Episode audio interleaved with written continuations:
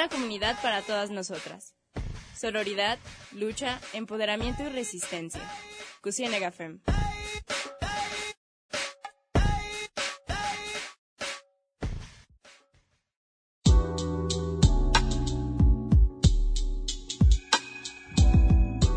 Hola, bienvenidas y bienvenidos a Cusiene Gafem.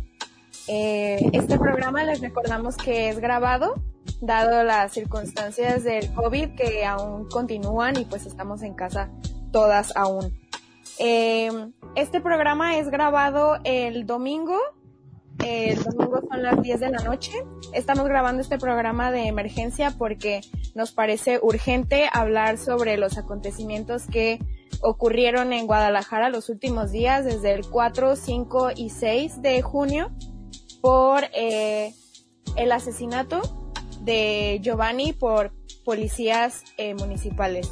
Entonces nos pareció urgente hablar sobre el tema y pues vamos a iniciar. Primero vamos a dar una reconstrucción de los hechos, vamos a explicar qué fue lo que pasó con Giovanni López para que toda la audiencia esté enterada y también para que podamos comprender de lo que estamos hablando, ¿no? Entonces, eh, mi nombre es Areli, estoy con Leslie.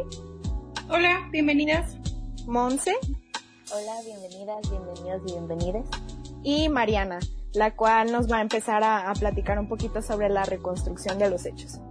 Hola a todas, todos. Eh, bueno, como ya platicó Areli, voy a empezar a, hablar yo sobre la detención de Giovanni López, de cómo esto ocurre. Y bueno, Giovanni López es detenido por no traer cubrebocas y eso es lo que se conoce en los medios, es lo primero que se conoce. El lunes 4 de mayo en el fraccionamiento Los Olivos, que pertenece al municipio de Ixtlahuacán de los Membrillos, aquí en Jalisco, eh, fue sometido por agentes policiales de ese mismo municipio y subido una patrulla donde había alrededor de otras siete, siete personas, ¿no? Posterior a esto, los vecinos de este fraccionamiento se organizan para comunicarse con el alcalde de, de Ixtlahuacán, que se llama Eduardo Cervantes Aguilar, para contarle lo que había ocurrido, ¿no? Hacer un reporte. Y le notifican eh, a los familiares de Giovanni que él únicamente tendría que hacer trabajo comunitario y que a las 10 de la mañana, del martes 5 de mayo al día siguiente, su familia podría ir a recogerlo, ¿no? Que, que nada más era una falta administrativa y que solamente eso tendría que hacer. La tía de Giovanni acude a la comisaría de Ixtlahuacán, pero le dicen que él ya no se encuentra ahí, que lo habían trasladado al hospital civil en Guadalajara porque se encontraba grave de salud. Ella decide mantenerse plantada ahí para que le dieran respuestas y le pide a otro familiar, a otra familiar que, que acuda al, al hospital, ¿no? Para que le dé respuestas la, esta otra familiar va, acude, le dan cuenta de que ahí no hay registro de ningún Giovanni López y es entonces cuando ella empieza a, hacerse estas preguntas, pues en dónde, entonces dónde está, dónde está Giovanni, ¿no? Momentos después, eh, pues le hacen de su conocimiento que Giovanni estaba muerto. Eh, ella pasa a hacer el reconocimiento del cadáver, pero antes de que pase a hacer este reconocimiento, hubo trabas pues para que esto sucediera porque le decían que tenía que ser un familiar directo pero Giovanni pues ya no, no, no cuenta con ningún familiar directo. Eh, entonces su tía tuvo que pasar, la hacen pasar y ella se da cuenta de que él tiene golpes en la cara, tiene golpes en sus piernas y en sus mismas piernas, bueno, en el cuerpo, en las piernas, tiene también un, un balazo. Eh, vecinos y familiares de Giovanni filman el momento en el que él es detenido eh, y pues dicen, ¿no? Que van a difundir esta grabación porque si ustedes la buscan, seguramente a estas alturas ya la han de haber visto o han de haber escuchado. Es claro que lo detienen por el uso de cubrebocas, o sea, se dice en el video, se escucha, no es como que esa verdad no sea lo que de verdad pasó, pues. Todo esto que yo les cuento lo tomo de el testimonio que fue dado por Cristian Daniel López Ramírez, quien es su hermano, el hermano de Giovanni, y esta entrevista está, bueno, se la dio a Grupo Reforma por si también la quieren buscar. Eh, en un principio este caso se dio a conocer por el portal de noticias Latinus, que ni siquiera pues es un portal de noticias mexicano, pues. Eh, publicó la nota el 3 de junio y la tituló Jalisco, dos puntos, por no usar cubrebocas, policía lo detiene y lo regresa muerto. Ahí se dan también algunos otros detalles sobre el acta de, defunción, que, bueno, la causa de muerte fue traumatismo craneoencefálico y también se da a conocer que el alcalde, Eduardo Cervantes, les hace, bueno, intenta sobornar a la familia diciéndoles que les va a dar 200 mil pesos y que no difundan el video, ¿no? Y ya después, pues les los amenaza de muerte con que si lo difunden, pues así les va a ir. La nota de este medio latino es retomada por el diario El Informador ese mismo 3 de junio y esta es la nota que genera como más difusión en redes sociales es la que empieza a generar la indignación en Twitter, Facebook, se empieza a llenar como, pues de esto, de todo esto que tuvo que ver con, con el asesinato de Giovanni. Y bueno, eh, es cuando se empiezan a organizar las marchas de días posteriores, que son las del 4, 5 y 6 de junio, que son las que les va a hablar mis compañeras. Pero antes de pasar a eso, pues voy a comentar acerca un poco de, de los antecedentes de este alcalde de Ixtahuacán, bueno, a Eduardo Cervantes cabe destacar que él tuvo que presentarse al Ministerio Público para aclarar pues esta situación de Giovanni a las 12 del día. Él no se presentó y desde entonces está como en calidad de no identificado. No identificado. Bueno, Eduardo, Eduardo fue eh, investigado por tener nexos con el cártel Jalisco Nueva Generación eh, y participar en la venta de armas civiles. También en el año 2018 la candidata de Movimiento Ciudadano, Otilia Díaz Enciso, a la municipalidad de Ixtahuacán, eh, lo denunció a través de la, de la FEPAD, de la Fiscalía Especializada en Delitos Electorales, por amenazas de muerte a su esposo, ¿no? Con tal de que ella dejara la candidatura. Esto fue registrado por una nota del Economista que se titula ¿Quién es el alcalde de Ixtlahuacán? Eh, a nosotras nos gustaría recalcar la preocupación que nos da el hecho de que la difusión de esta nota se haya dado un mes después de este acontecimiento, porque no son hechos aislados eh, del Estado. Estamos hablando de que policías del municipio de Ixtlahuacán de los Membrillos asesinaron a una persona con la justificación de que no usaba cubrebocas. Entonces nos parece bastante alarmante que hasta un mes después esto se haya conocido y hasta la fecha no hay ninguna, eh, ninguna respuesta, ninguna solución oficial al hecho. Entonces, eso es lo que queremos recalcar. Solamente lo que hay hasta ahora es la detención de tres elementos policiales del Ixtlahuacán, pero fuera de eso no hay nada más. Claro, de los 10 que participan en el video, ¿no? Sí. Creo que precisamente este suceso nos hace preguntarnos cuántos más han ocurrido. O sea, para empezar, el hecho de que haya sucedido en mayo y un mes después nos enteremos, también nos hace preguntarnos dónde más ha ocurrido, porque tiene que ver con estas medidas sanitarias que se han tomado debido a la pandemia. Y personalmente yo sí llegué a ver notas, bueno, ni siquiera notas de estos videos que se, que se esparcen por Facebook o por Twitter, de personas en Querétaro, por ejemplo, recuerdo que era una mujer de la tercera edad o que estaba siendo sometida por un grupo de policías por lo mismo, por el cubrebocas, por todo. Y el mismo día, yo recuerdo claramente que el mismo día que tiene el boom la nota de Giovanni, Gatel, el doctor Gatel, toma parte de esto en su conferencia diaria, donde dice que precisamente todas estas medidas sanitarias no deben llevarse a este extremo, no debe porque haber esta clase de intervenciones. Entonces, eso creo que ya teníamos claro y en ninguna forma, ni esto ni ningún otro hecho va a ser nunca una justificación para matar a alguien. Y más cuando muchas personas lo trataban de que se les pasó la mano. ¿Cómo se te puede pasar la mano en qué? Hasta llegar a matar a una persona. Eh, esto que dice Monse me hace recordar como al principio cuando Alfaro dijo que iba a tomar medidas particulares acá en el estado lo vimos como algo autoritario, ¿no? También extremistas. Eh, no quiere decir que el COVID no sea una situación urgente, pero creo que coincidimos en que no era la forma, ¿no? De, de forzar a que la población no saliera, que usara cubrebocas. Y justamente ahí están las consecuencias, ¿no? De este autoritarismo, de que Alfaro crea que las autoridades tienen cualquier poder, ¿no? De que se cumplan las reglas que él está demandando a toda costa y también algo que yo pienso es, ¿qué hubiera pasado si el hermano de Giovanni no decide hablar, ¿no? ¿Cuánto tiempo no habría estado escondido este caso y habría quedado totalmente sin pagarse, ¿no? Los, los delincuentes que también hay que aclarar que hay tres delincuentes en, nada más en prisión de los diez policías que presuntamente fueron quienes los agredieron a él y a otros vecinos más que se llevaron en esa este, camioneta, ¿no? Entonces también hay que aclarar eso. Y además lo, lo alarmante de que Eduardo Cervantes sea alcalde de un municipio, ¿no? Porque si desde el 2018 ya se está diciendo que hay denuncias de que ha eh, amenazado de muerte a otras personas y que tiene nexos con el cártel Jalisco Nueva Generación, pues es muy alarmante que esté, eh, que sea alcalde de un municipio. Es bastante ilógico que no se haya dado seguimiento a eso. Sí, creo que es un nivel de corrupción enorme, ¿no? O sea, desde el primer punto. O sea, todo, no, todo acá en México nos lleva a tantos y tantos pasos y violencia y delitos. Entonces, también desde ahí tener en cuenta quiénes son nuestros gobernantes. Y bueno, igual Monse nos va a contar un poquito más de lo que ocurrió el primer día de las manifestaciones, como que aún no estábamos en cuenta, ¿no? De a qué iba a llegar todo este enojo, porque también como se ha mencionado mucho en redes, esto es solamente como la chispa que desató algo, ¿no? Que ya veníamos guardando con todas las cosas que ha habido, incluso los feminicidios y toda esta violencia que ha habido desde que empezó la cuarentena.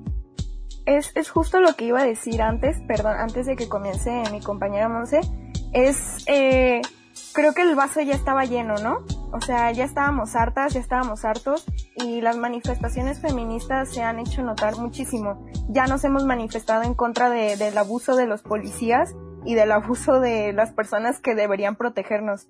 Entonces creo que el caso de Giovanni López, el cual merece justicia, es solamente uno de los muchos casos que han estado eh, pues en riesgo donde nosotras y nosotros corremos riesgo como ciudadanos.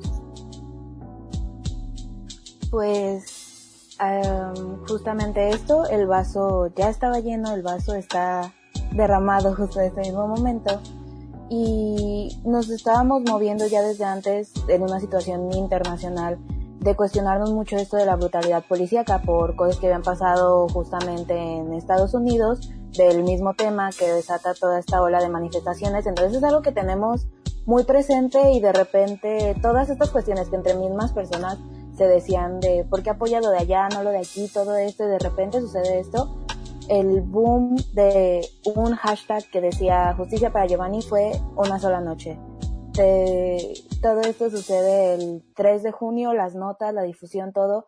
Para esa noche las redes sociales estaban ah, llenas del hashtag y de imágenes, ilustraciones. Muchos artistas prestaron su arte para pedir justicia, para todo y la primera manifestación en Guadalajara se da el 4 de junio.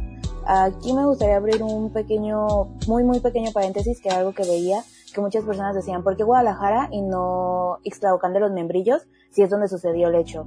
Debemos de entender que Ixtlahuacán es un municipio muy pequeño y de hecho había, había una marcha planificada para el final de la semana, justamente para hoy domingo. La marcha no sucedió, pero hay muchas cosas y un contexto muy diferente que tiene este, este municipio, desde ser un lugar pequeño hasta la forma en que está, se lleva con el narcotráfico, por decirlo así, como esto está envuelto ahí. Entonces son otras circunstancias. ¿Y por qué Guadalajara? Para empezar por la cercanía y lo más importante es la capital del estado. Es donde suceden las cosas, donde van a estar las cámaras. Si sucedía un, una, una manifestación extravagante de los membrillos, ¿cuántas personas realmente se iban a enterar de ello? Además, creo que, como ya mencionamos, eh, sí es un hecho que pasó en Ixtlahuacán de los Membrillos, sí fue eh, Giovanni López, pero hemos sido un montón de personas, ¿no? Estamos hartas y hartos y creo que eso se, se conoció en las manifestaciones. Además de lo, todo lo que comentas, comentas, Monse, que sí estoy muy de acuerdo en que las cámaras van a estar en, en la ciudad de Guadalajara, en la zona metropolitana, pues también es eso que todas y todos hemos vivido ese abuso. Todas esas personas inconformes, pues estábamos ahí por eso. Entonces ya, es lo que aclaro. Se dan las manifestaciones el 4 de junio comienzan a concentrarse en el Parque Rojo en Guadalajara y eh, la gente comienza a caminar hacia Palacio de Gobierno. Se dio intervención en espacios públicos con cintas y después al llegar justo fuera del Palacio de Gobierno fue, son estas imágenes muy impresionantes que vimos del incendio de dos patrullas.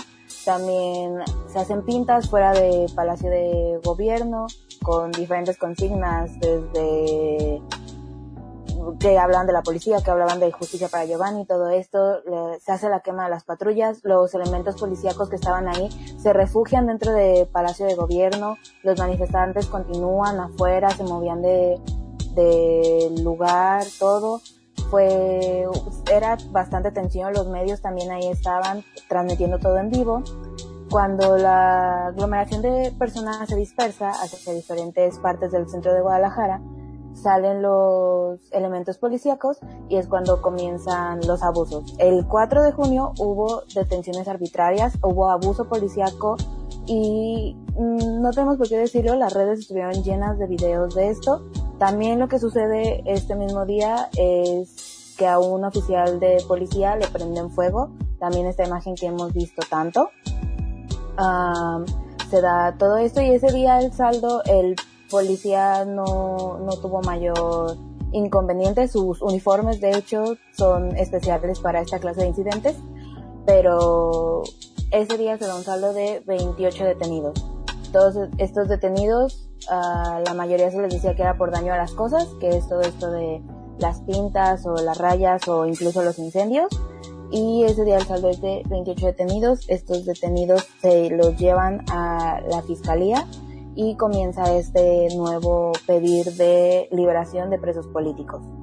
Ese mismo día, Enrique Alfaro da un, un comunicado en Facebook hablando de que todo debía verse desde otra perspectiva y como todo esto era por una serie de grupos de choque que habían que venían desde los sótanos del poder de la Ciudad de México y que solo buscaban dañar a Jalisco y su imagen, a su gente, que incluso el gobernador felicitó a los, a los policías estatales porque se portaban a la altura de la manifestación y llevaron todo con calma, incluso los felicitó su valentía y la forma en que llevaron todo y que las personas que estaban detenidas era por daño a la propiedad pública, por ninguna otra razón.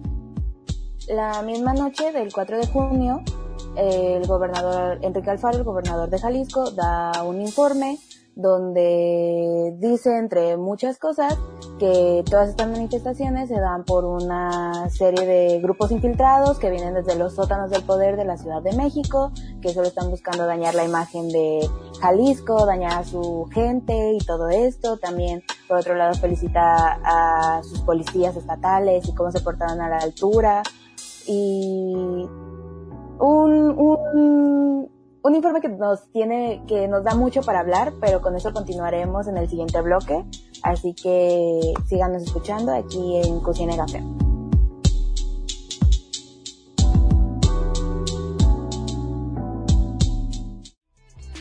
Cocina Café va a una pausa. Volvemos enseguida.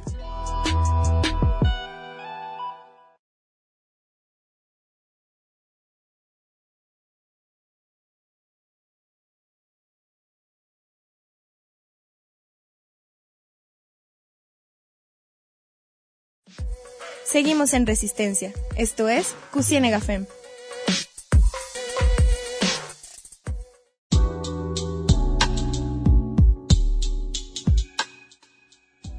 Hola, bienvenidas y bienvenidos a este segundo bloque de Cucine Gafem.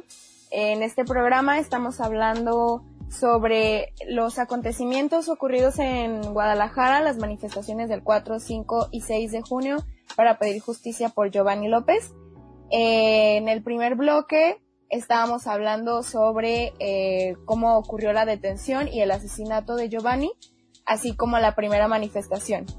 Eh, les recordamos que en nuestras redes sociales, en Twitter y Facebook, nos pueden encontrar como Cusienegafem, en Instagram como Cusifem, y les avisamos que pueden escuchar nuestros podcasts en Spotify. Nos encuentran también como Cusienegafem.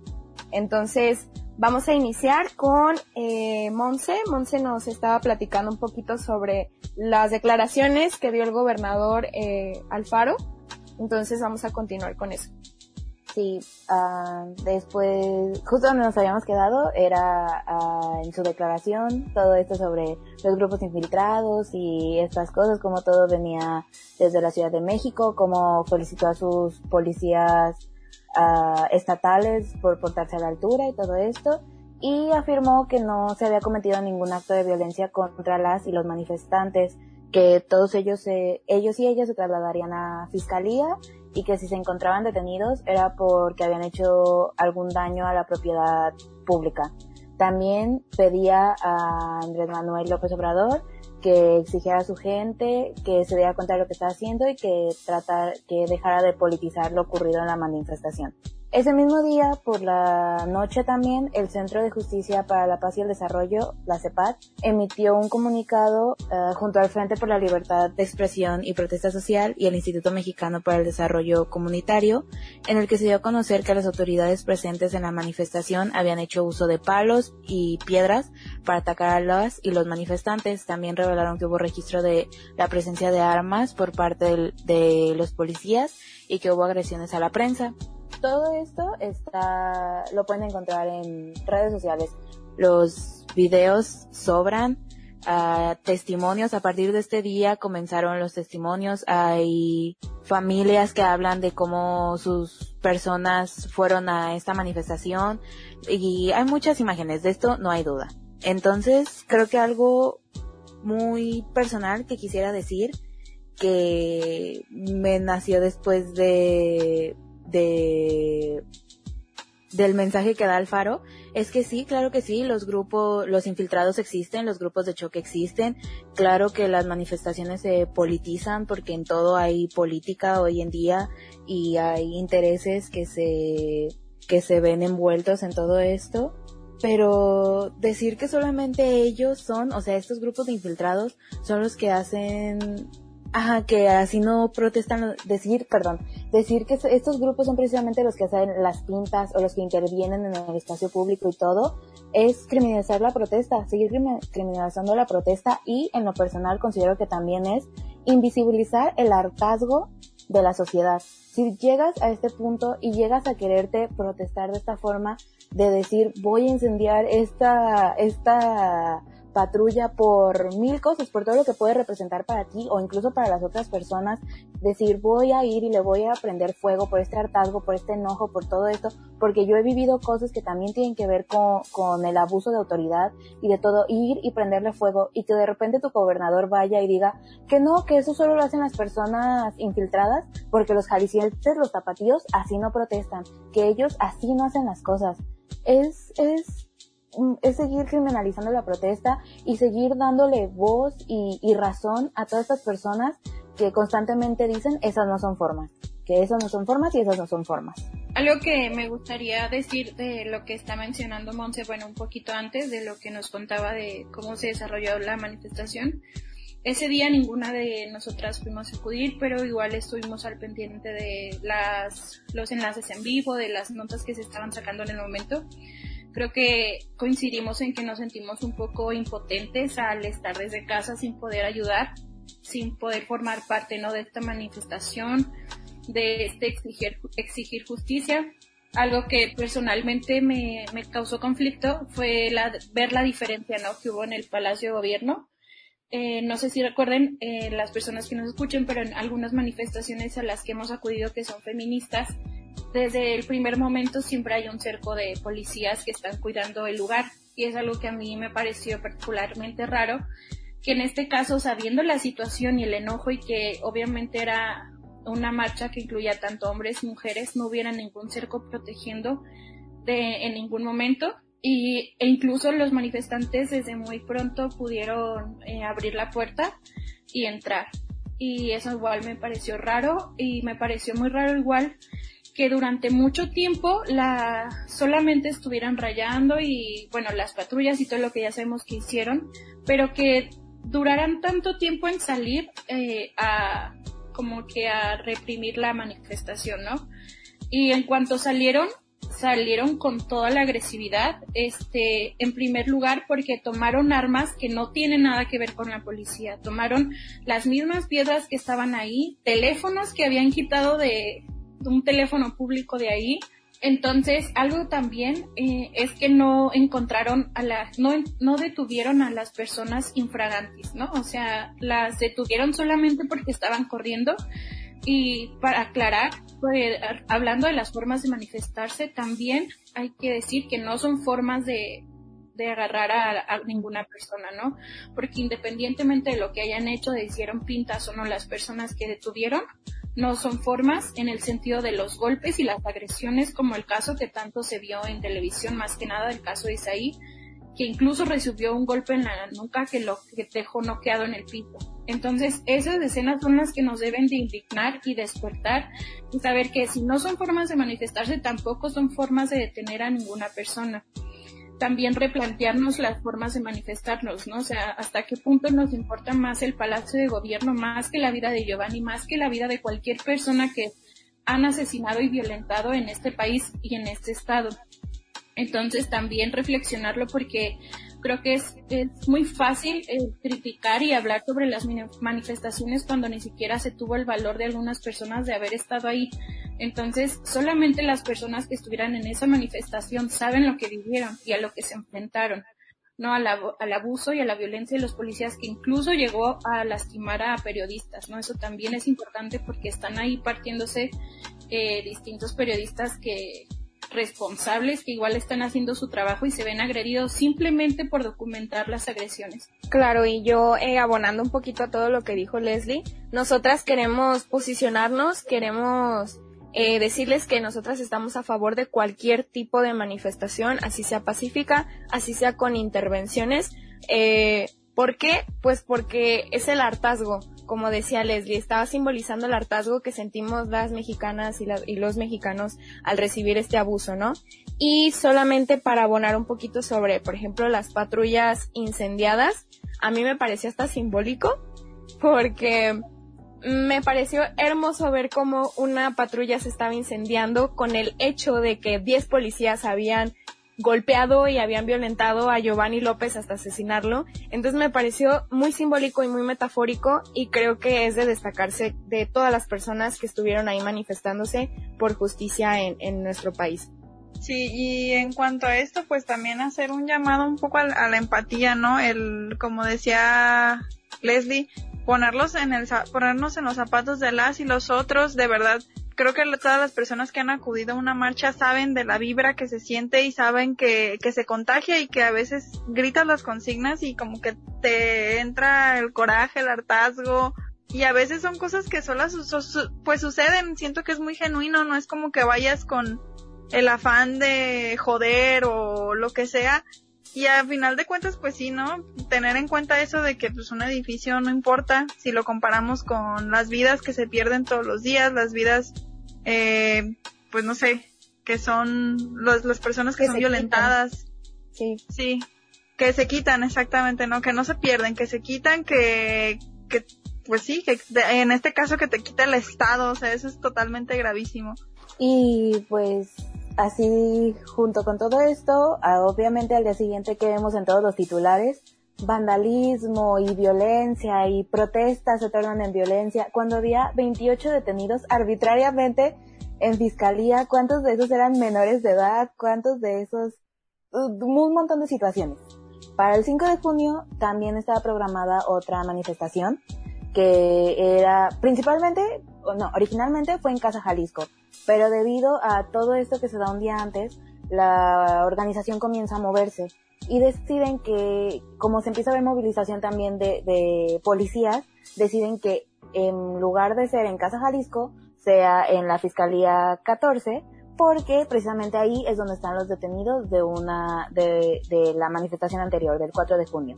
Así que de esto nos van a platicar más a fondo Leslie, mi compañera Leslie, que ya estuvo presente, que ella fue a la manifestación, y Areli. Sí, eh, hablando sobre la organización de esta manifestación del 5 de junio, es importante destacar que la colectiva Yo Voy 8 de marzo y el colectivo Dejar de Chingar fueron las encargadas y encargados de hacer esta manifestación en fiscalía. Eh, y sí, eh, Leslie fue una compañera que estuvo presente, entonces sí queremos que nos cuente un poquito desde el hecho de estar en el camión y estar viendo camionetas, porque ella también fue testiga de, de todo esto. Entonces, ¿nos podrías platicar un poquito, Leslie? Eh, sí, bueno, antes que nada también les quería hablar sobre justo lo que les decía, ¿no? De que un, día antes en la primera manifestación nos sentimos impotentes al no poder acudir a esta marcha. Este, decidimos tomar cartas en el asunto, también hacer nosotras como un acompañamiento para las personas que decidieran acudir a la marcha del 5 de junio. Entonces mis compañeras que se quedaron en sus casas también por no poder ir, eh, realizaron el, acompañamiento, el mío también, que bueno, eh, compartimos el protocolo de seguridad eh, que está en nuestras redes sociales para si lo quieren compartir y checar porque igual no sabemos qué vaya a pasar en los, en los siguientes días, si vaya a haber más manifestaciones o no, igual estamos disponibles para continuar con, con este acompañamiento. Y bueno, me sentí la verdad más segura porque una de ellas estaba monitoreando todo el tiempo desde mi, mi camino hasta llegar ahí. Eh, también incluso el de dar los números de seguridad, no sé, todo, ¿no? Para estar más seguras y creo que realmente fue un día en el que se necesitó. Em, me pone un poco nerviosa hablar de eso porque la verdad fue muy, muy impactante verlo. Pero bueno, el asunto es que yo me dirigía a, la Fiscalía del Estado de Jalisco, que es donde se, cambió el sitio para realizar la movilización. Cuando tomé el camión que me que pasa por 8 de julio, eh, me di cuenta de que estaban subiendo a un hombre a, a una camioneta a la parte de atrás. En ese momento, pues obviamente el camión iba bastante rápido y no pude ver más, pero o sea, a detalle, solamente vi a hombres encapuchados con armas como muy parecidas a las que se mostraron un día antes de, los policías. Y estaban eh, pues hostigándolo y de repente ya cuando volteé ya estaba eh, arriba de la camioneta y una mujer que también iba en bicicleta empezó a grabar el, el atropello y la, la empezaron a agredir también, pero no vi qué pasó, así que continué y ni siquiera me pude bajar en, en el punto que era donde es la calle 14. Eh, continué y decidí bajarme y regresar hacia el punto porque iba a reunirme con una compañera más que se dirigía a la, a la movilización. Cuando estaba más o menos a unas tres cuadras de, de la fiscalía, eh, de repente llegó una camioneta eh, igual a la que había visto con hombres encapuchados, chalecos antibalas y armas largas. Eh, se bajaron muy muy agresivos. Eh, yo la verdad no supe qué hacer. Se fueron directamente hacia hacia personas que, que estaban en, grupo. Yo solamente corrí hacia lado contrario, la verdad, solamente tuve un carro para poder pasar y desde ahí eh, solamente me quedé en shock, la verdad, eh, porque pues no sé, pasó a un metro de mí y, no supe qué hacer y me sentí muy mal porque vi a, las personas que que se llevaban, vi cómo llevaban a, a, dos personas en la camioneta y cómo a plena luz del día no pudimos hacer nada.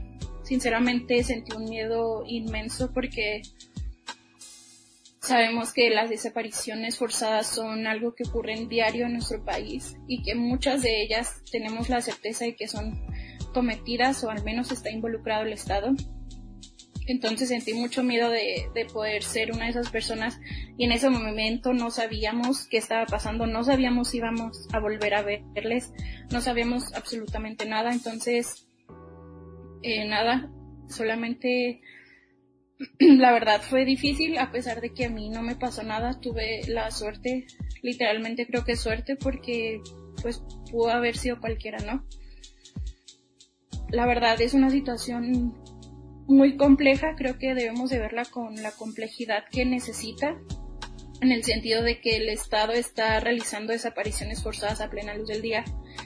Este, y que no podemos hacer nada, ¿no? Porque si haces algo igual te llevan o no sabemos qué más pueden hacer.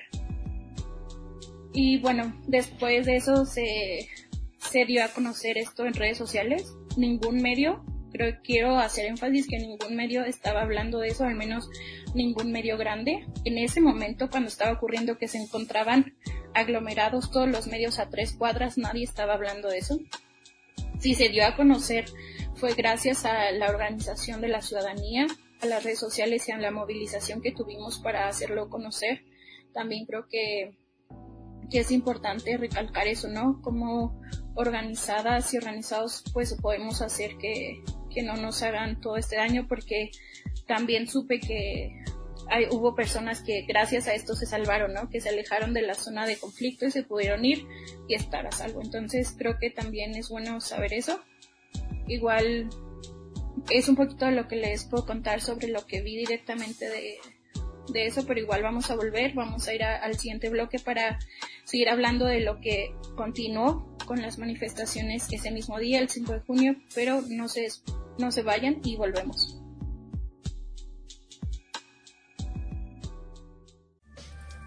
Las feministas también necesitan un descanso. Vamos a una pausa.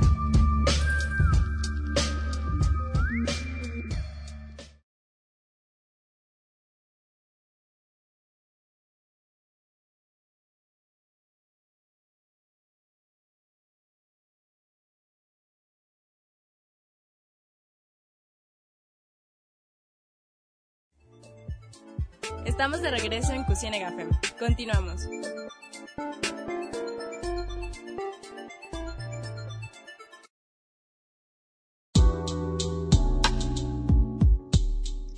Hola a todas y todos, bienvenidos otra vez a Cusine Gafem. Este es nuestro tercer bloque. Les recordamos que el programa de hoy está dedicado a hablar del caso de Giovanni López eh, y sobre las manifestaciones posteriores a eh, que se da a conocer este caso de abuso y de violencia policial.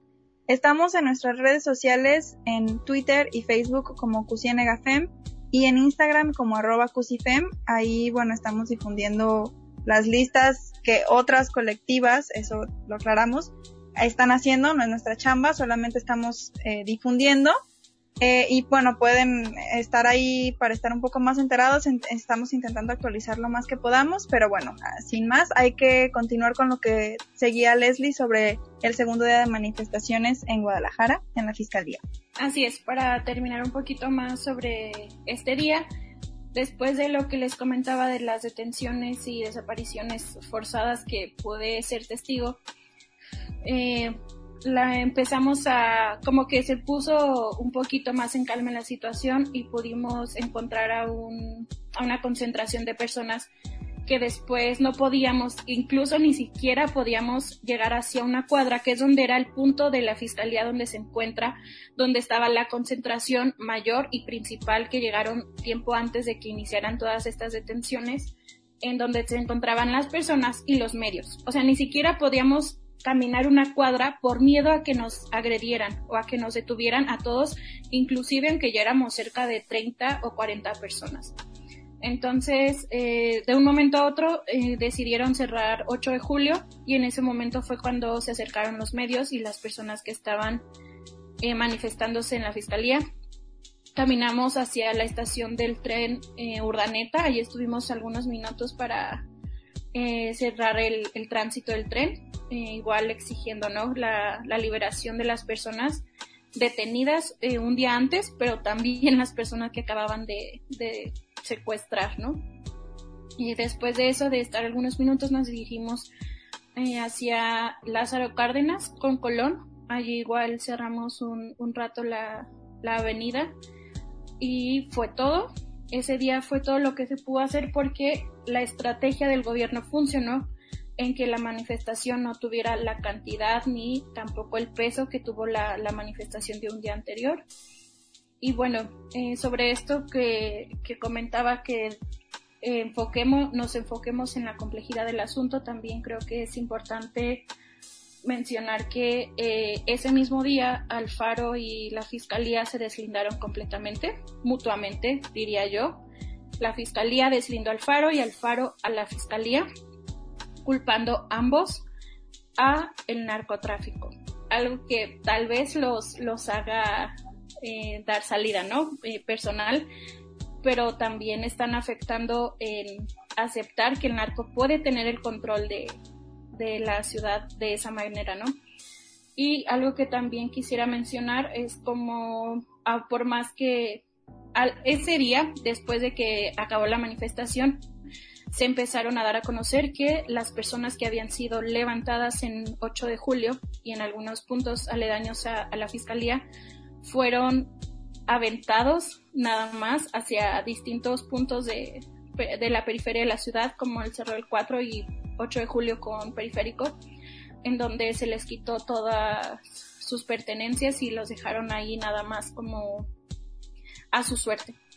Entonces, en ese momento, Alfaro y la fiscalía también dijeron que no, no había ninguna carpeta de investigación, algo que también es necesario aclarar en, es que en qué sentido común creen que alguien va a denunciar a la fiscalía cuando la misma fiscalía fue la que te desapareció.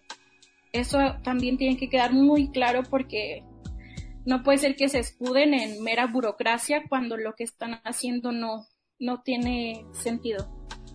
Y también algo que hay que continuar eh, con ese proceso aún después de estos días es con la ayuda psicológica que deben recibir las personas que fueron secuestradas eh, el 5 de junio, que por más que el gobierno o el narco o quien haya sido responsable de estas desapariciones, también se tienen que hacer responsable el gobierno de cualquier forma de, su salud mental que seguro se verá afectada después de, todos los momentos de violencia que vivieron. Y bueno, es, solamente lo que quería agregar. Este, la verdad es un tema súper complejo porque las desapariciones forzadas en México son afectan a muchas personas, tanto a la persona desaparecida como a sus familiares. Entonces, bueno, eh, hay que estar al tanto de, lo que continúa pasando con estas personas y también desde, desde la colectiva, eh, Areli nos va a contar un poquito del trabajo que hizo ese día sobre el listado de personas. Eh, como bien dijo Leslie, las personas que nos quedamos en casa, las chicas de mis compañeras de la colectiva y yo, hicimos la chamba que que decía Mariana, ¿no? De tratar de difundir la información que recibíamos de cuentas que estaban investigando los nombres de las personas que habían eh, sido levantadas y las personas que habían sido tiradas en distintos puntos de la ciudad. Eh, fue una labor muy grande de distintas colectivos y colectivos que enseguida los vamos a mencionar porque merecen ser mencionados. Y sí, nosotras estuvimos a cargo de la difusión, además del monitoreo, como bien dijo Leslie, el cual seguimos ofreciendo en futuras manifestaciones. Y después de este acontecimiento de la segunda manifestación, hubo una tercera manifestación, la cual fue al siguiente día, que es el sábado 6 de junio, y se convocó en la Minerva a las 3 de la tarde. Sin embargo, eh, fue muy pues sí, a quemarropa la manifestación, no hubo organización. A pesar de esto, llegó mucha gente. Eh, medios oficiales como el informador dice que fueron entre 700 asistentes y Sonadox dice que entre 1000 y 3000 manifestantes. Sin embargo, la manifestación fue pacífica, llegaron a Palacio de Gobierno y no hubo intervenciones, hubo canto de consignas y fue lo más pacífico que se pudo. Sin embargo, la noche de ese mismo día desaparecieron seis personas, las cuales actualmente, que ojo, esto lo estamos grabando el domingo. Ustedes lo están escuchando el lunes, pero es un programa grabado por el, coronavirus. Eh, estamos en casa aún. Eh, esto es grabado el domingo. Las personas siguen detenidas, son seis personas y esos nombres están en nuestras redes sociales porque lo estamos difundiendo. Em, eso fue todo el día de la manifestación 3 del 6 de junio. Y eh, lo que les mencionábamos anteriormente, pues fue un trabajo colectivo el hecho de recopilar todos los nombres de las personas que fueron detenidas, que, que durante varias horas estuvieron desaparecidas. Em, este trabajo fue llevado a cabo por Yo Voy 8 de marzo, también por la CEPAD, el Centro de Justicia para la Paz y el Desarrollo, personas como Vero Glitter, Adrián Carrera, Alejandra Carrillo, Monse Navarro, Carlos Armenta, la colectiva La Banda FEM de Liteso, usuarios de Twitter como Sari Sim, Luisa CFL, Miel Borotada, personas como Tania Piña, Nimsi, eh, usuarios de Twitter V de Viva y colectivo Dejar de Chingar, así como Alejandro Velasco. Además, surgió una cuenta de Twitter llamada Detenidos Jalisco, la cual se encargó, bueno, para empezar, se abrió por el hecho que los hechos que estaban ocurriendo de las personas desaparecidas y levantadas, privadas de su libertad, porque es lo que pasó. Y esta cuenta se encargó también de difundir y de encontrar información al respecto.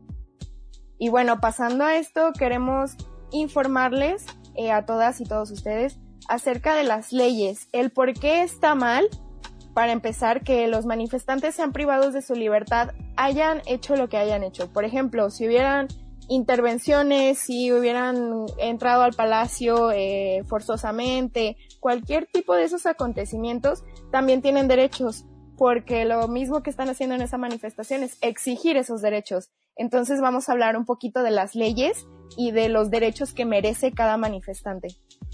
¿Nos puedes apoyar en eso, Mariana?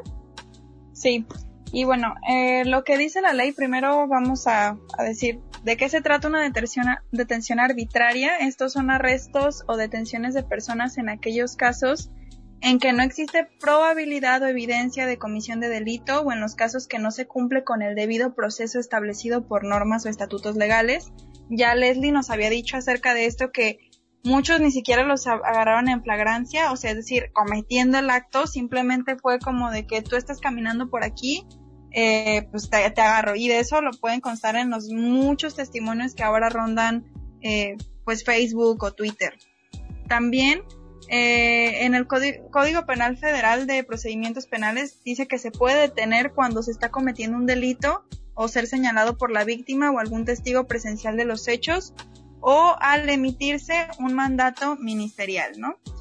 También lo que dice la Ley del Sistema de Seguridad Pública de Jalisco en la sección, sección 5, capítulo 3, es que una vez que detienen a las personas es un derecho que te digan los hechos o causas que motivan tu detención y la autoridad que la practica. También en muchos testimonios esto no sucedió, no les dijeron por qué los estaban deteniendo o sea, había alguno, incluso testimonios de que, pues no sé, solo me subieron y me iban amenazando en camino a la fiscalía o en camino al Palacio de Gobierno, me decían que, que ya, ya estaba jodido, etcétera. Para estos testimonios también pueden ir a las redes de Yo Voy 8 de marzo, incluso en nuestras redes sociales también posteamos para que ustedes escuchen a las propias víctimas de estos abusos policiales cómo fue su trayecto y cómo fue todo esto que ocurrió, ¿no? También, eh, bueno, el detenido tiene el derecho a guardar silencio, ¿no? Y eh, precisamente para que después llegue la ayuda de ah, tienen derecho a la ayuda de un abogado, pues eh, esto por eso tienen que guardar silencio hasta que no tengan como un representante legal. Eh, tienen derecho a denunciar en cualquier momento los malos tratos, que en este caso pues ya sabemos que es complicado porque pues si es una orden de la misma autoridad, pues denunciar ante la propia autoridad pues no, no es muy factible que digamos y también se debe establecer un registro en el que consta la fecha, hora y lugar de custodia en el que se halle en cada momento. Eso tampoco ocurrió porque, como dijo Areli, ah, no se no se dio conocimiento, pues, de puntual de en qué proceso estaba cada detenido, ¿no? Si no fuera por la presión que ejercieron los distintos colectivos, pues no sabríamos en realidad si las personas que hoy, por fortuna, ya están, pues hubieran seguido, ¿no? Ah, también, eh, pues Zona estuvo involucrado en la difusión de estos casos, también agradecer, ¿no? Que, que, que eso ocurriera porque a final de cuentas pues ayudan a que las personas estén con sus familiares en este, en este momento. Eh, no sé si quieran agregar algo más ustedes al respecto.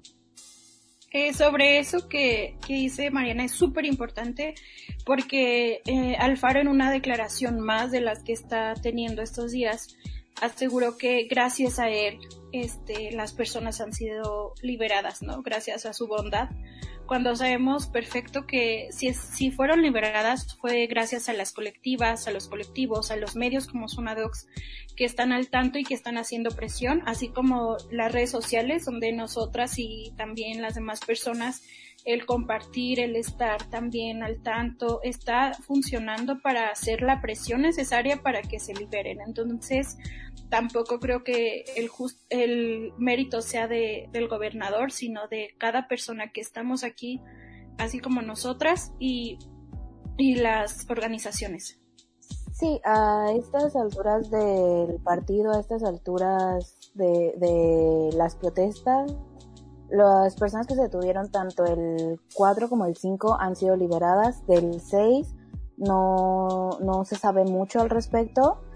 Y de hecho, a estas alturas, tanto la fiscalía como el gobernador se han lavado las manos y se han pintado de que gracias a ellos, por ejemplo, la fiscalía constantemente repetía esto de que no había denuncias y no había nada, cuando ni siquiera se podían hacer denuncias por, por el tiempo, Después estas visitas de las que comenzaron a decir, visitas de parte de elementos a casas de, personas afectadas para revisar que ellas tuvieran y que todo. Y cuando se les pregunta que cómo es que llegaron a saber los domicilios de estas personas, lo que se contesta es que fue comunicándose con la FEU y a través de conexiones para poder llegar a los domicilios.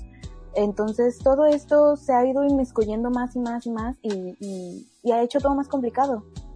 Sí, eh, como dice eh, mi compañera Monse, eh, la FEU estuvo involucrada para dar domicilios de las personas desaparecidas que después estuvieron en, en sus casas. Muchos de estos testimonios, y esto lo vamos a estar difundiendo en redes, así como las colectivas, colectivos y personas que estuvieron recaudando toda la información, investigando todo esto, vamos a estar difundiendo lo que dijeron los testimonios, ya que les quitaron sus pertenencias y no se las regresaron. Por ejemplo, los celulares.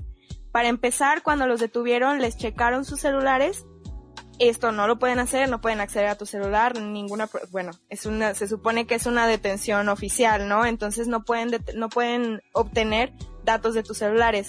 Si te liberan, deben darte todas tus pertenencias, pues eh, existen muchos testimonios, la mayoría de estos coinciden en que se quedan sus celulares, les llamaron y les dijeron que podían ir a recogerlos eh, a altas horas de la madrugada, 3 de la mañana, 2 de la mañana, para que fueran a recoger su, su teléfono, ¿no?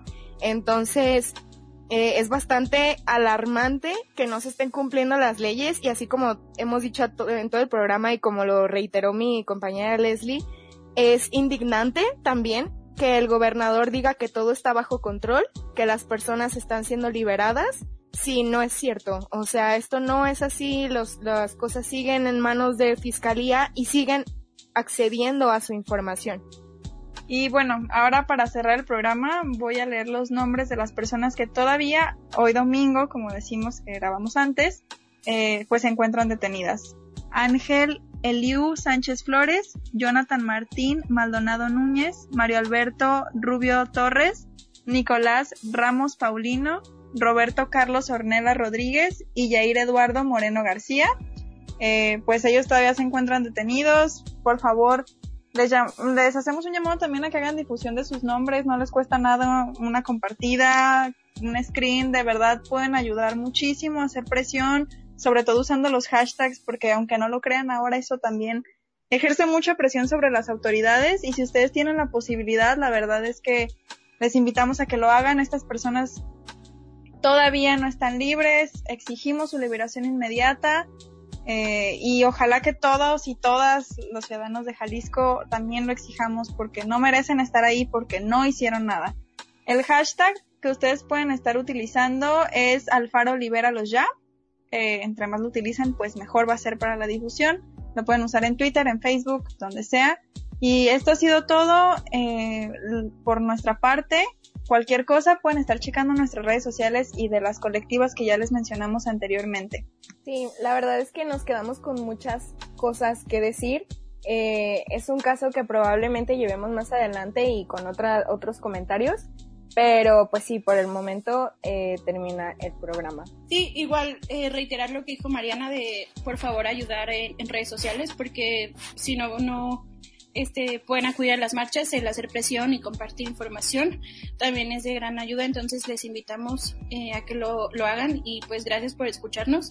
También hay que estar atentas y atentos a lo que se venga después en estos días. Muchas gracias y esto fue Cusine Gafem.